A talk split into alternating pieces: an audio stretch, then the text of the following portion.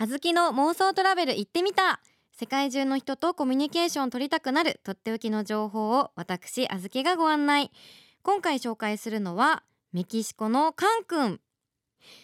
メキシコの西の端ユカタン半島に位置するメキシコ随一のリゾートカン君。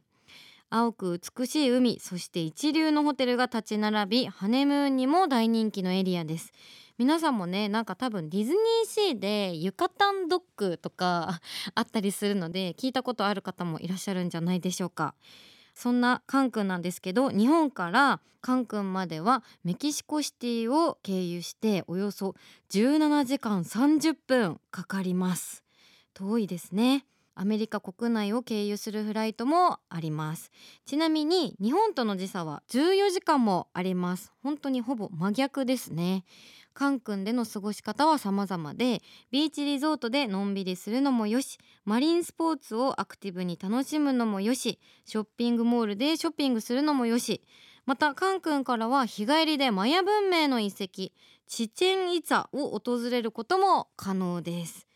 でこのビーチもすごい青い海に白い砂浜がもう永遠に続いてるかのような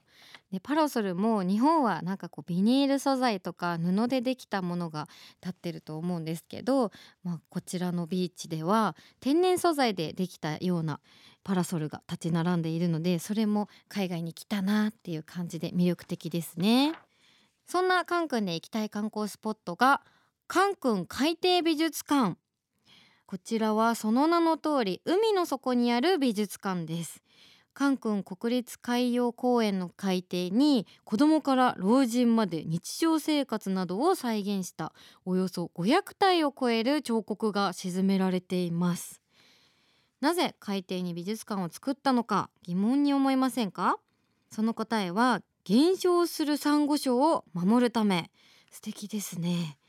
沈められている彫刻は環境に優しく海の生物が発育しやすい素材を使って作られていて彫刻の表面にはたくさんのサンゴが付着しています。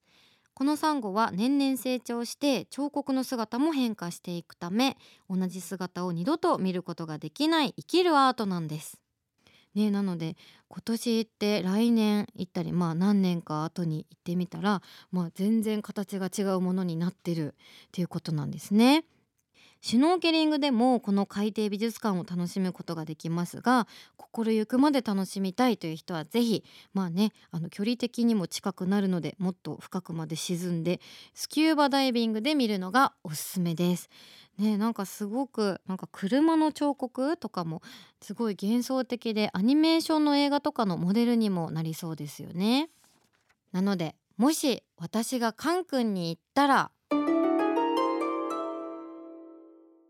私スキューバダイビングに挑戦したいんですけど実は母親が昔から一人でスキューバダイビングになんか沖縄に行ったりとかするぐらい好きなのでカン君に一緒に行くならお母さんと一緒に行きたいなって今思ってます。でまあお母さんと一緒に行くならまあそうですねもちろんカン君海底美術館に行っていろんなこのねもう二度と同じものが見ることができないたくさんの美術品を見たいのとね、海洋生物も周りにたくさんいてサンゴ礁もね広がってると思うので幻想的な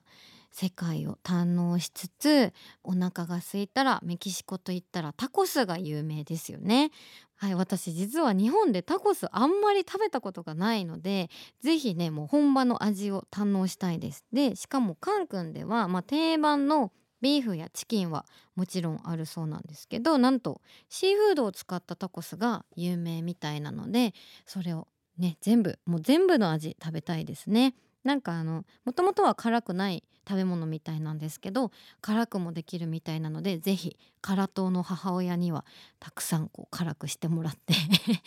どこまでいけるのかななんてそんな楽しみ方もしたいですね。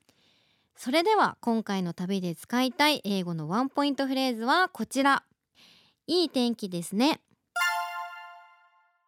It's nice out today. あずきの妄想トラベル行ってみた。では今お聞きの皆さんの海外旅行の経験やアドバイスさらに行きたい国や地域を募集しています。メッセージは番組ウェブサイトから送ってください。それでは私とはまた来週この時間にお会いしましょう。See you